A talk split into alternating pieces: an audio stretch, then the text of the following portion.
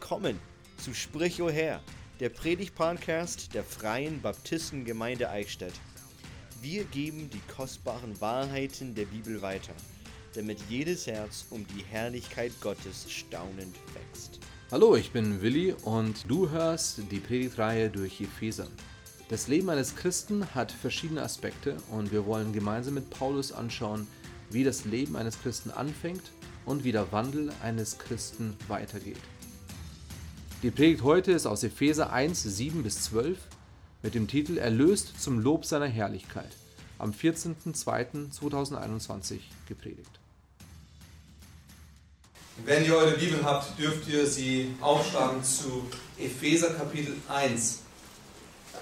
Epheser Kapitel 1 und weil wir heute äh, im Gottesdienst nicht die Schriftlesung haben, wegen dem Abendmahl, das dann kommt, werde ich die Verse 1 bis 14 vorlesen, damit wir wieder im Kopf haben, was der Text sagt. Und dazu möchte ich euch einladen, aufzustehen, dem es möglich ist, für die Lesung von Gottes Wort.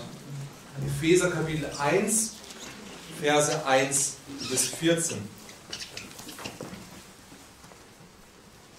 Paulus, Apostel Jesu Christi, durch den Willen Gottes an die heiligen Gläubigen in Christus Jesus, die in Ephesus sind. Gnade sei mit euch und Friede von Gott, unserem Vater und dem Herrn Jesus Christus. Gepriesen sei der Gott und Vater unseres Herrn Jesus Christus, der uns gesegnet hat mit jedem geistlichen Segen in den himmlischen Regionen in Christus. Wie er uns in ihm auserwählt hat vor Grundlegung der Welt, damit wir heilig und tadellos vor ihm seien. In Liebe hat er uns vorherbestimmt zur Sohnschaft für sich selbst durch Jesus Christus nach dem Wohlgefallen seines Willens. Zum Lob der Herrlichkeit seiner Gnade, mit der er uns begnadigt hat in dem Geliebten. In ihm haben wir die Erlösung durch sein Blut, die Vergebung der Übertretungen nach dem Reichtum seiner Gnade, die er uns überströmend widerfahren ließ in aller Weisheit und Einsicht. Er hat uns das Geheimnis seines Willens bekannt gemacht, entsprechend dem Ratschluss, den er nach seinem Wohlgefallen gefasst hat, in ihm zur Ausführung in der Fülle der Zeiten alles unter einem Haupt zusammenzufassen in dem Christus, sowohl was im Himmel als auch was auf Erden ist. In ihm, in welchem wir auch ein Erbteil erlangt haben, die wir vorherbestimmt sind nach dem Vorsatz dessen, der alles wirkt, nach dem Ratschluss seines Willens, damit wir zum Lob seiner Herrlichkeit dienten, die wir zuvor auf den Christus gehofft haben. In ihm seid auch ihr, nachdem ihr das Wort der Wahrheit und das Evangelium eurer Errettung gehört habt, in ihm seid auch ihr, als ihr gläubig wurdet, versiegelt worden mit dem Heiligen Geist der Verheißung, der das Unterpfand unseres Erbes ist, bis zur Erlösung des Eigentums zum Lob seiner Herrlichkeit. Ihr dürft euch setzen.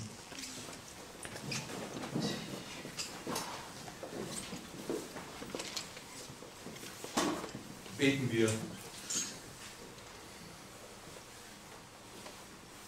Vater, ich danke dir dafür, dass wir einen Text vor uns haben, der uns zeigt, wie groß du bist, der uns zeigt, was du vor Grundlegung der Welt schon geplant und gedacht hast und wie du es durch Christus durchgeführt hast. Ich danke dir dafür, dass wir mehr und mehr von dir lernen dürfen. Und ich bitte dich dafür, dass du verherrlicht wirst, dass du groß gemacht wirst und dass du jetzt zu uns sprichst durch dein Wort. Lass uns erkennen, was Christus für uns getan hat und lass uns erkennen, was es für uns heißt. Wir loben und preisen dich. Amen. Wie schon gesagt, feiern wir das Abendmahl heute nach der Predigt. Und der Grund, den wir gerade eben gesehen haben, Verse 7 bis 12, da wird aufgezeigt, was Christus für uns getan hat. Jesus und seine Rolle in unserer Errettung. Es ist schwer, Gott, den Vater, Sohn und Heiligen Geist in unserer Errettung zu trennen. Du, du kannst nicht das eine ohne dem anderen haben. Alle drei sind aktiv und alle drei sind notwendig. Nachdem wir letzte Woche gesehen haben, wie der Vater in uns gewirkt hat, beziehungsweise was er vor Grundlegung der Welt schon getan hat, soll heute der Fokus auf die zweite Person der Gottheit fallen. Und das hoffentlich wird uns helfen, einen besseren, besseren Blick für das Abendmahl zu bekommen und bewusster zu feiern. Interessant ist, wenn euch das aufgefallen ist, wenn man die, diese Verse liest, dass dreimal diese, dieser Satz oder dieser Abschnitt vorkommt, Lob, ähm, Lob der Herrlichkeit seiner Gnade oder zum Lob seiner Herrlichkeit. Und somit ist der Titel unserer heutigen ähm, Predigt, schauen, ob es funktioniert, aktuell noch nicht. Jetzt geht's, okay. Erlöst zum Lob seiner Herrlichkeit. Wir sind erlöst zum Lob seiner Herrlichkeit. Und das ist der Titel der heutigen Predigt. Es ist einmal, und es sind diese drei Abschnitte. Der erste Abschnitt bezüglich Gott dem Vater. Und da sehen wir das in den Versen äh, 3 bis 6. Da haben wir gesehen, es endet dann in Vers 6 zum Lob der Herrlichkeit seiner Gnade. Und jetzt fängt der nächste Abschnitt an, Verse 7 bis 12 und endet dann eben, damit wir zum Lob seiner Herrlichkeit dienten. Und dann kommt Abschnitt 3, Verse 13 und 14, wo es endet zum Lob seiner Herrlichkeit. Interessant, wie Paulus das zusammenfügt und wie er das alles zusammenschweißt. Es kann sein, dass heute vielleicht rüberkommt, dass ziemlich viel Lehre sein wird. Und wenn ihr bei einigen Begriffen vielleicht nicht mitschreiben wollt oder könnt, sagt Bescheid, ich kann es euch ausdrucken. Im zweiten Punkt schauen wir uns verschiedene Bedeutungen von Erlösung an, beziehungsweise verschiedene Begriffe. Und die werden uns helfen, das besser zu verstehen. Manche denken vielleicht, es ist immer das Gleiche, immer Jesus Christus, immer Jesus, Jesus, Jesus. Und ich kann euch sagen, das ist aber die Botschaft, die wir haben. Jesus, Jesus, Jesus. Es soll allein Jesus sein, Christus allein. Wir sehen in, äh, in unserem Text heute eigentlich die Kernaussage, die Kernaussage von Epheser, aber auch die Kernaussage der Bibel. Denn was ist denn das Geheimnis von Gottes Willen? Und wenn wir uns damit auseinandersetzen, um was, ist, um was geht es eigentlich Gott? Da sehen wir in Vers 9, er hat uns das Geheimnis seines Willens bekannt gemacht, entsprechend dem Ratschluss, den er nach seinem Wohlgefallen gefasst hat, in ihm, zur Ausführung in der Fülle der Zeiten. Und was ist jetzt dieser Wille? Was ist das Geheimnis? Alles unter einem Haupt zusammenzufassen in dem Christus, sowohl was im Himmel als auch was auf Erden ist. Das ist die Botschaft, das ist das Geheimnis, darf das seit Anfang der Zeit bis zum Ende der Zeit gehofft wird. Und das wurde uns gegeben und es wurde uns gesagt. Und somit, manche sagen vielleicht, ich bin schon Christ, das brauche ich nicht. Das stimmt nicht, denn wir brauchen das immer wieder. Wir müssen immer wieder die Botschaft hören. Und manche sagen vielleicht, ja, ich, ähm, ich, ich bin noch nicht Christ, ich brauche das nicht, oder auch du brauchst es, denn das ist genau die Botschaft, die wir haben und die wir brauchen. Epheser 1 gibt uns die, das Fundament von dem Ganzen. Letzte Woche haben wir gesehen, dass die Auserwählung, die Vorherbestimmung von Gott allein vor Grundlegung der Welt geschehen ist. Und wir haben gesehen, wie der Vater das alles geplant hat. Und jetzt sehen wir, wie der Vater das alles durchgeführt hat. Und zwar in Jesus Christus. Und somit kommen wir zum ersten Punkt von heute. In Christus haben wir die Erlösung. In Christus haben wir die Erlösung. Wenn es um unser Heil geht, dann haben wir in der Gemeinde wahrscheinlich ein klares Verständnis. Solus Christus. Christus allein. Das ist ein, eins der Säulen der Reformation, denn das war nicht das, was in den 1500 Jahren davor wirklich die Botschaft war, aber leider ist das auch nicht, was heutzutage immer die Botschaft ist. Deswegen brauchen wir immer wieder Reformation, wir brauchen immer wieder eine Neuerweckung, weil so viele von der Wahrheit wegfallen und nicht mehr Christus allein haben. Christus plus nichts ist alles. Das war die Botschaft von Galater damals und es ist ja auch heute noch. Und dann kommen wir aber hin und wieder zu dem Punkt, wo wir gewisse Sachen durcheinander bringen oder man vergisst, warum wir Erlösung brauchen und was es eigentlich alles bedeutet. Und somit brauchen wir Erlösung. Christus ist, äh, in Christus haben wir die Erlösung und das Wort Erlösung ist im Griechischen Apolutronais. Das Wort bedeutet, den Preis zu zahlen, damit jemand aus der Gefangenschaft befreit ist. Also, wir haben, oder im Griechischen ist es ein Begriff, bedeutet aber viel mehr als nur ein Wort. Es bedeutet, den Preis zu zahlen, damit jemand aus der Gefangenschaft befreit ist. Nicht, dass er abgekauft wird und neuer Sklave ist, sondern der Preis ist bezahlt für die Freiheit. Das ist das, was es hier bedeutet. Wir kennen natürlich das Wort Lösegeld, also die Erlösung. Er ist befreit. Befreiung, indem der Preis gezahlt wird. Und aus was? Ja, aus der Gefangenschaft oder aus der Knechtschaft. Nun denken wir vielleicht, dass wir noch nicht in Gefangenschaft sind. Also wir sind ja frei. Wir sind in Deutschland, wir haben Freiheit, außer nach 21 Uhr, aber sonst haben wir Freiheit. Äh, aber welche Gefangenschaft, welche Knechtschaft? Nun, die Bibel zeigt uns sehr klar, dass wir Sklaven oder Gefangene sind. Und ihr müsst nicht die ganzen Stellen mitschreiben, aber ich habe sie zumindest auf der Folie, damit ihr sie auch lesen, mitlesen könnt wenn ich sie euch vorlese. Der erste, die erste Stelle ist Johannes 8, Vers 34. Da heißt es, Jesus antwortete ihnen, wahrlich, wahrlich, ich sage euch, jeder, der die Sünde tut, ist ein Knecht der Sünde. Jesus sagt, jeder, der die Sünde tut, und das sind alle Menschen, ist ein Knecht der Sünde, ist ein Sklave der Sünde.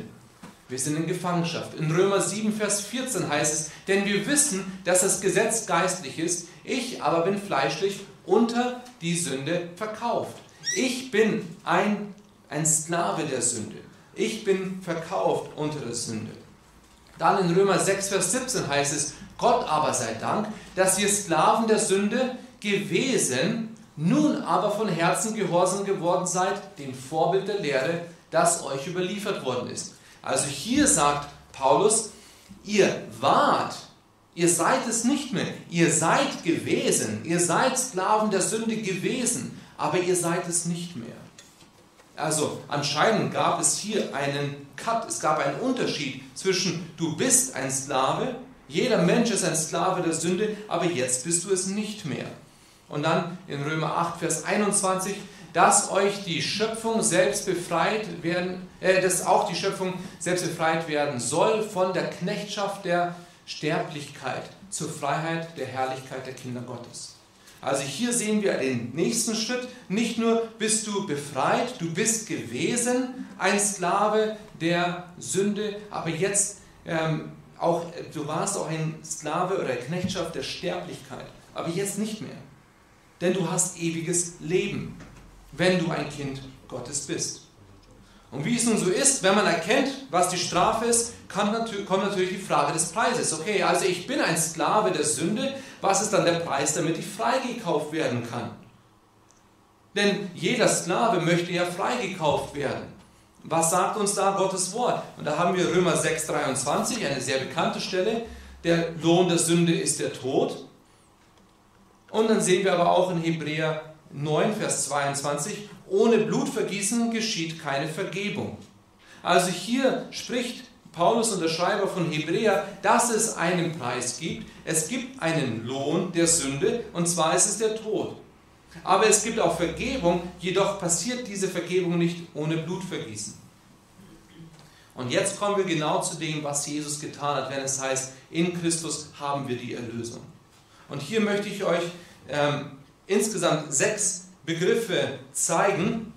Diese sechs Begriffe sollen uns helfen, für, zu verstehen, was Erlösung ist.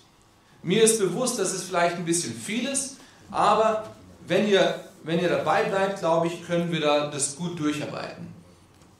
Die erste Sache ist, wir sehen hier, also äh, das erste Wort, das in der Bibel benutzt ist, ist Diakaios. Diakaios ist Rechtfertigung. Und im Großen und Ganzen bedeutet das gerecht gesprochen. Jemand wurde also für ein Verbrechen freigesprochen. Wir nennen das Wort in der Bibel Rechtfertigung oder gerechtfertigt. Und im Großen und Ganzen, was es bedeutet, ist, ein Sünder steht vor Gott. Hm. Danke dir. Ein Sünder steht vor Gott als Verbrecher und wird gerecht gesprochen. Also unsere Position ist vor Gott, wir sind Verbrecher. Aber durch die Chaos ist es gerecht gesprochen. Und das sehen wir zum Beispiel hm, in 2. Korinther 5, danke dir, 5, Vers 21 und Römer 5, Vers 19. Dann gibt es einen nächsten Begriff und auch hier, ja, danke dir. Der nächste Begriff ist Affinai, Vergebung. Und das ist interessant, denn ähm, hier ist es, ein Sünder steht vor Gott als Schuldner und er, äh, er empfängt Vergebung der Schuld. Also hier sehen wir, ein Sünder steht als Schuldner vor Gott, aber er empfängt Vergebung. Und da sehen wir das in 1. Korinther 7, Vers 11. Wie gesagt, ich kann euch diese Liste oder diese dann später auch gerne geben. Was jedoch hier ganz interessant ist bei diesem Wort Vergebung, ist, was aus 3. Mose 16 kommt, und zwar der Sündenbock. Wir kennen alle den Sündenbock. Also es gibt jemanden, der ein Sündenbock ist, aber wenn wir uns das anschauen, dieser Begriff Sündenbock kommt aus der Bibel, aus 3. Mose 16. Denn es war zur damaligen Zeit so, wenn die Sünde vergeben werden soll, dann gab es zwei äh, Ziegen, zwei Böcke. Und der, das wurde so gemacht, dass der Priester stellvertretend für das Volk seine Hand auf diesen Sündenbock gelegt hat und somit symbolisch die Sünde auf den Sündenbock gelegt hat und dann wurde dieser Sündenbock vergeben. Das, der Begriff bedeutet weggeschickt, fortgeschickt, weit weg. Das ist Vergebung. Das ist der Begriff, der da benutzt wird. Also wir sagen Vergebung, Gott sagt Vergebung bedeutet weit weg. Die Bibel sagt, vom, äh, so weit der Osten vom Westen entfernt ist, so weit ist die Sünde entfernt worden. Also, unendlich. Und genauso weit ist eben das. Und dieser Sündenbock ist Jesus Christus. Jesus Christus ist unser Sündenbock. Und das wurde nicht symbolisch auf ihn gelegt, es wurde tatsächlich unsere Schuld auf ihn gelegt. Und er hat sie uns, er hat sie wegge weggeschafft, fortgeschafft mit der Sünde. Der nächste Begriff, den wir hier haben, ist Euthesia. Euthesia. Und das bedeutet Adoption. Adoption im Sinne von, ein Sünder steht vor Gott. Nee. Ein Sünder steht vor Gott als Fremder und wird zum Kind gemacht. Das ist, was hier bedeutet. Und wir sehen das in Galater 4, Vers 5. Ein Fremder ähm, steht, ein Sünder steht vor Gott als Fremder und wird zum Kind gemacht. Also die ersten drei Begriffe, die wir hier haben, sehen wir, wenn wir von Erlösung sprechen, dann sehen wir einmal, ich bin, ein, äh, bin jemand, der ein Verbrecher war, ein Schuldner und ein Fremder. Und in der Erlösung, durch das, was Christus getan hat, wurde ich gerecht gesprochen. Ich bin jetzt gerecht gesprochen. Es gibt kein Urteil mehr, wenn jemand Jesus als seinen Retter angenommen hat. Deswegen gibt es auch ein sicheres Heil. Man kann das Heil nicht verlieren, weil das Urteil schon gefällt ist. Christus hat bezahlt.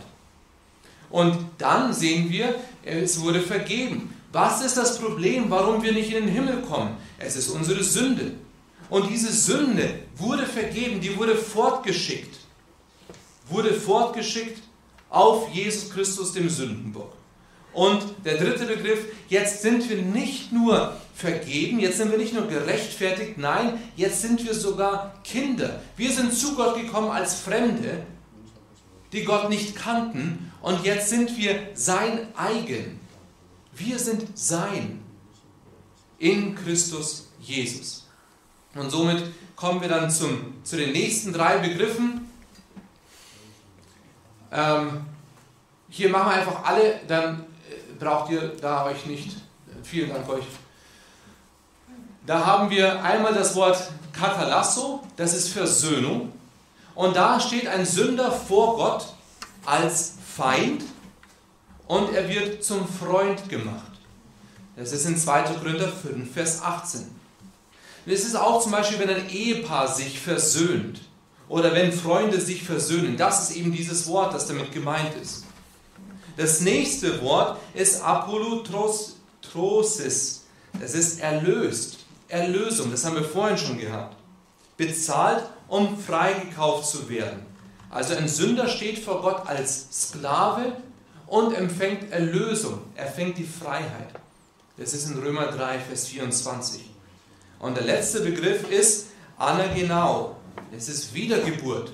Es ist Anna, ist im Griechischen wieder und äh, geneo, äh, genau, das ist Geburt. Und hier ist es, Sünder ist als Mensch geboren und wird neu geboren. 1. Petrus 1, Vers 23 spricht davon. Wir sehen also, all diese Begriffe bedeuten das Gleiche und doch haben sie einen anderen Wert für uns. Einmal kommen wir zu Gott als Feind und wir werden Freund. Wir kommen zu ihm als Fremder und wir werden Kind. Wir kommen zu ihm als Schuldner und wir werden, es wird uns vergeben. Wir kommen zu ihm, wir werden gerechtfertigt. All das ist in Christus geschehen. Und wenn wir uns damit beschäftigen, das ist das Fundament, worauf wir bauen. Warum habe ich euch diese ganzen Begriffe gesagt? Das ist das, wenn wir sagen, ich bin erlöst. Manchmal muss man nachfragen, was genau bedeutet das? Wenn heute jemand sagt, ich bin Christ, ist meine Frage, was heißt das? Weil ich in der heutigen Zeit keiner mehr weiß, was Christ ist. Jeder ist Christ, wir sind in Deutschland. Es ist ein christliches Land. Sind, wenn Deutschland ein christliches Land ist, dann glaube ich nicht, dass Gott sich unbedingt mit den Christen identifizieren möchte. Denn wenn Deutschland ein christliches Land ist, aber der Standard nicht Gottes Standard ist, haben wir ein Problem. Also somit ist die Frage, was bedeutet erlöst? Und das heißt es alles. Diese, das sind nur ein paar Begriffe, von denen die Bibel spricht. Immer wieder das Gleiche. Ich bin ein Kind Gottes. Ich bin wiedergeboren. Man könnte auch das verdoppeln. Ich bin ein wiedergeborener Christ. Im Großen und Ganzen ist es das Gleiche. Ich bin ein männlicher Mann. Okay? Du bist ein Mann. Du bist ein Christ. Ich bin ein wiedergeborener Christ. Welcher Christ ist nicht wiedergeboren? Ah, okay, stimmt. Aber das sind Begriffe, die wir, die wir immer wieder hören, aber wir verstehen nicht warum. Ja, wieso wiedergeboren? Ah, wiedergeboren, weil ich gar nicht als ein Christ geboren bin. Ich bin gar nicht als ein Kind Gottes geboren. Ich bin wiedergeboren. Ich bin adoptiert in die Familie Gottes. Und das alles in Christus. Das ist, was Christus getan hat. Und das ist, was vor Grundlegung der Welt schon entschieden wurde. Also es heißt hier, in ihm haben wir die Erlösung durch sein Blut. In Jesu Blut. Wenn wir also das Abendmahl gleich einnehmen und wir das Brot und auch an den Kelch denken oder den dann vor uns haben, das Blut Jesu Christi hat uns freigekauft. Das, was er vergossen hat. In ihm haben wir die Erlösung durch sein Blut, die Vergebung der Übertretungen, also der Sünden, nach dem Reichtum seiner Gnade, die er uns überströmend widerfahren ließ in aller Weisheit und Einsicht. Also durch Jesu Blut, durch den Reichtum der Gnade, entsprechend dem Ratschluss seines Wohlgefallens, all das mit dem Ziel, das Endziel, alles in Christus zusammenzufassen. Also, in Christus haben wir die Erlösung, in Christus haben wir den Plan. Da heißt es, er hat uns das Geheimnis seines Willens bekannt gemacht, entsprechend dem Ratschluss, den er nach seinem Wohlgefallen gefasst hat in ihm, zur Ausführung in der Fülle der Zeiten, alles unter seinem Haupt zusammenzufassen, in dem Christus, sowohl was im Himmel als auch was auf Erden ist. Vers 9 ist, wie gesagt, einer der informativsten Verse der ganzen Bibel. Denn hier sehen wir das Geheimnis, worauf gewartet wurde. Alles in Christus zusammenzufassen. Geheimnis, das ähm, Adam und Eva gehört haben. In dem Samen der Frau. Dann weiter das Passalam, die bronzene Schlange, der verheißene Prophet, der Erlöser, das Opfer. All das, was damals ein Geheimnis war, ist in Christus geoffenbart worden, der dann alles erfüllt hat. Und das war vor Grundlegung der Welt festgelegt, beschlossen. Und solange nicht bekannt für die ganzen Menschen. Gott hat uns in Christus dieses Geheimnis geoffenbart. Jesus und auch die Gemeinde war nicht Plan B. Es war von Anfang an geplant, vor Grundlegung der Welt. Stück für Stück geoffenbart. Und wir haben es vor uns. Ist dir bewusst, welches Privileg das ist? Dass wir das alles wissen? Dass wir das alles wissen. Die Propheten, die Engel haben darauf gewartet. Wir haben das jetzt in Gottes Wort vor uns. In Christus hat Gott, der Vater, den Ratschluss gefasst. In ihm wurde der Plan festgelegt.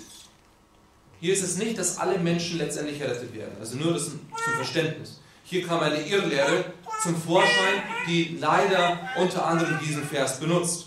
Wenn es heißt, alles unter einem Haupt zusammenzufassen, in dem Christus, sowohl was im Himmel als was auf Erden ist, heißt es nicht, dass danach alle Menschen errettet werden. Nein, die Bibel ist klar, es gibt Menschen, die in Christus sind und die in den Himmel kommen. Und es gibt Menschen, die ohne Christus sind und in die Hölle kommen. Ewige Verdammnis, getrennt von Gott. Aber jedes Knie wird sich beugen.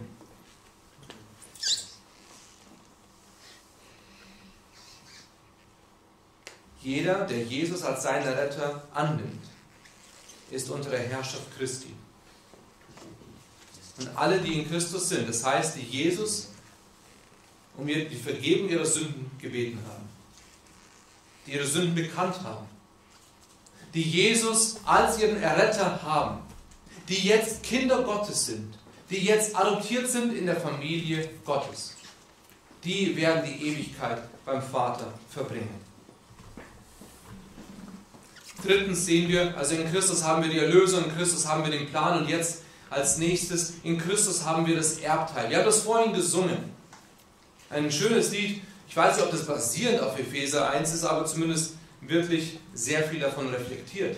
Da heißt es, in ihm, in welchem wir auch ein Erbteil erlangt haben, also Vers 11, in ihm, in welchem wir auch ein Erbteil erlangt haben, die wir vorherbestimmt sind nach dem Vorsatz dessen, der alles wirkt nach dem Ratschluss seines Willens, damit wir zum Lob seiner Herrlichkeit dienten die wir zuvor auf den Christus gehofft haben. Hier sehen wir den Zusammenhang in der Rettung. Gott hat vor Grundlegung der Welt Menschen auserwählt, dann durch Jesus Christus den Preis bezahlt, durch Menschen das Evangelium verbreitet und uns durch unsere Errettung in Christus ein Erbteil zugesagt. Dieser Aspekt hängt zusammen mit der Adoption. 1. Petrus 1, Vers 23, ihr habt es auf der Folie, denn ihr seid wiedergeboren, nicht aus vergänglichem, sondern aus unvergänglichem Samen, durch das lebendige Wort Gottes, das in Ewigkeit bleibt. Wir sind wiedergeboren. Und weil wir wiedergeboren sind aus einem ähm, unvergänglichen Samen, haben wir auch ein unvergängliches Erbteil. Wir sind jetzt Kinder Gottes. Und das ist nicht einfach. Das ist nicht billig. Das passiert nicht einfach so. Es gibt einen Preis, der bezahlt werden muss. Wenn irgendjemand sagt, Errettung ist, ist, ist kostenlos, das stimmt nicht. Es ist nicht so, dass unser Heil kostenlos ist. Der Preis wurde bezahlt von Jesus. Also wenn wir sagen, es ist so einfach errettet zu werden, für uns vielleicht, aber Jesus hat dafür sterben müssen.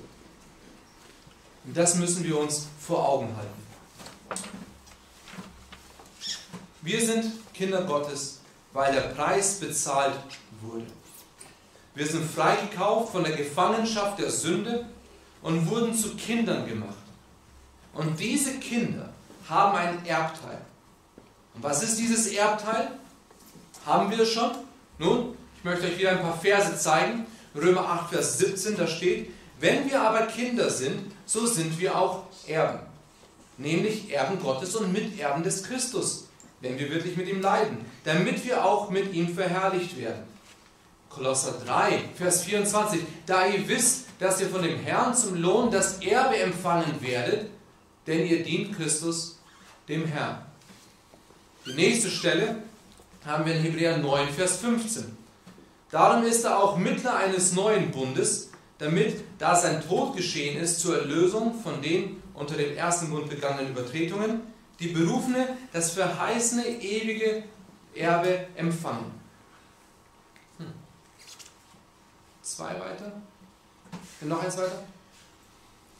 Und in 1. Petrus 1, Vers 4 zu einem unvergänglichen und unbefleckten und unverwelklichen Erbe, das im Himmel aufbewahrt wird für uns. Unvergänglich, unbefleckt, unverwelklich, im Himmel aufbewahrt. Dieses Erbe haben wir zum Teil schon bekommen, aber nur ein Bruchteil davon, denn es wird aufbewahrt im Himmel. Und dieses Erbteil wird zugesichert durch Gott den Vater in Christus durch den Heiligen Geist. Und das Erbe, unser ewiges Leben, das jetzt schon anfängt, wird in Ewigkeit dann vollendet. Calvin hat diesbezüglich Folgendes gesagt. Wir haben derzeit nicht den vollen Genuss davon. Wir gehen in der Hoffnung und wir sehen es nicht, als ob es gegenwärtig wäre, aber wir sehen es im Glauben. Obwohl sich die Welt dann die Freiheit gibt, uns mit Füßen zu treten, wie sie sagen, obwohl unser Herr uns mit vielen Versuchungen vor Gericht hält, obwohl der Herr uns so demütigt, dass es den Anschein hat, als wären wir Schafe, die zum Schlachten ernannt wurden, so dass wir ständig vor der Tür des Todes stehen. Also obwohl das alles geschehen ist, sagt Johannes Calvin weiter, fehlt uns kein gutes Mittel. Und darum wenn wir sehen, dass der Heilige Geist in unsere Herzen regiert, haben wir etwas, wofür wir auch inmitten all unserer Versuchungen Lob aussprechen können. Deshalb sollten wir uns freuen, trauern, danken, zufrieden sein und warten. Das ist interessant. Er hat nicht gesagt, ja, das ist, das ist alles, alles schön und gut. Er hat nicht gesagt, es wird uns perfekt gehen. Nein, er hat gesagt, obwohl das alles geschieht, obwohl das alles real ist, haben wir eine viel größere Freude, einen viel größeren Grund, uns zu freuen. In Christus haben wir also ein Erbe. Dieses Erbe haben wir sicher. Und deswegen heißt es, wir haben das Erbteil. Es ist ewiges Leben, das wir hier auf der Erde schon beginnen und dann in der Ewigkeit dann zur Vollendung erhalten. Also wir haben die drei Punkte. Und es ist auf der nächsten Folie. Mal schauen, ob es funktioniert. Nur hin und wieder. In Christus haben wir die Erlösung, in Christus haben wir den Plan und in Christus haben wir das Erbteil. Und somit kommen wir zum vierten Punkt, das auch unsere Überschrift ist. Erlöst um zum Lob seiner Herrlichkeit. Erlöst zum Lob seiner Herrlichkeit. Das sehen wir in Vers 12. Damit, also all das, damit wir zum Lob seiner Herrlichkeit dienten, die wir zuvor auf den Christus gehofft haben. Wir sind erlöst, wir sind Erben, nicht für uns selbst. Jesus hat all das getan. Er hat bezahlt, er hat gebüßt, er hat erwählt, damit wir zum Lob seiner Herrlichkeit leben und dienen. Leben und dienen. In 1. Korinther 6, Vers 20. 1. Korinther 6, Vers 20, da heißt es, denn ihr seid teuer erkauft. Darum verherrlicht Gott in eurem Leib und in eurem Geist, die Gott gehören. Ihr seid teuer erkauft. Und weil ihr teuer erkauft seid, deswegen verherrlicht Gott in eurem Leib und in eurem Geist all die, die Gott gehören. Die Frage ist natürlich dann, bist du erlöst?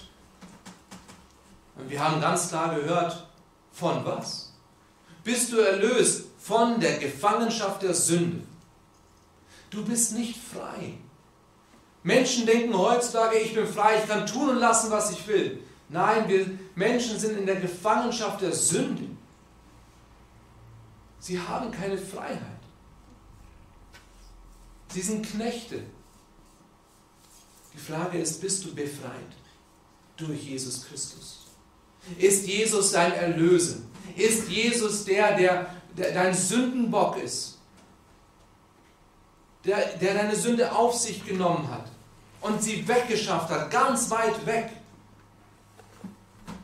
Und wenn das der Fall ist, wenn du also erlöst bist, Lebst du in einer aktiven Beziehung mit Gott, dem Vater, in Christus durch den Heiligen Geist?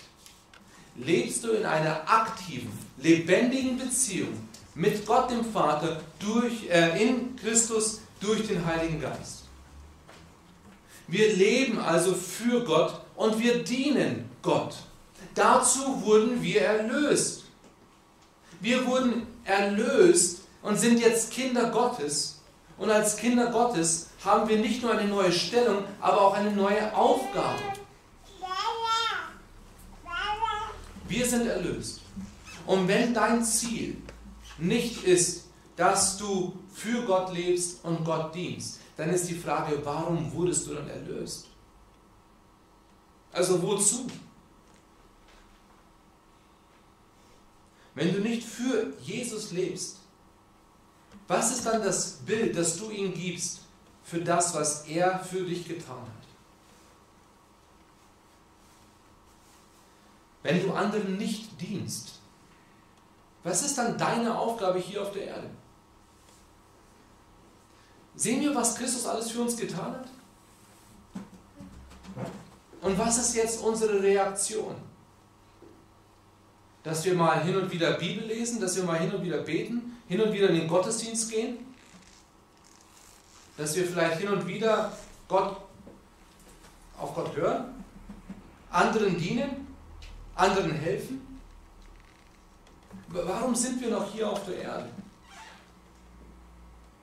Damit wir zum Lob seiner Herrlichkeit dienten. Das ist da, warum wir auf der Erde sind. Deswegen wurden wir errettet. Deswegen wurden wir vorherbestimmt. Dass wir heilig und tadellos sein in Christus. Und für ihn leben und ihn verherrlichen und ihm dienen. Anderen dienen. Wenn wir das nicht machen, dann haben wir unsere Aufgabe als Christ komplett, dann haben wir komplett versagt. Denn wir sind nicht errettet, damit es uns gut geht und alles passt. Dafür ist Christus nicht ans Kreuz gegangen. Er möchte Anbeter. Er möchte Diener, die für ihn leben. Gott möchte Kinder, die für ihn leben, die seinen Namen tragen. Die sich mit ihm identifizieren. Deswegen heißen wir Christen. Weil wir Christus Nachfolger sind.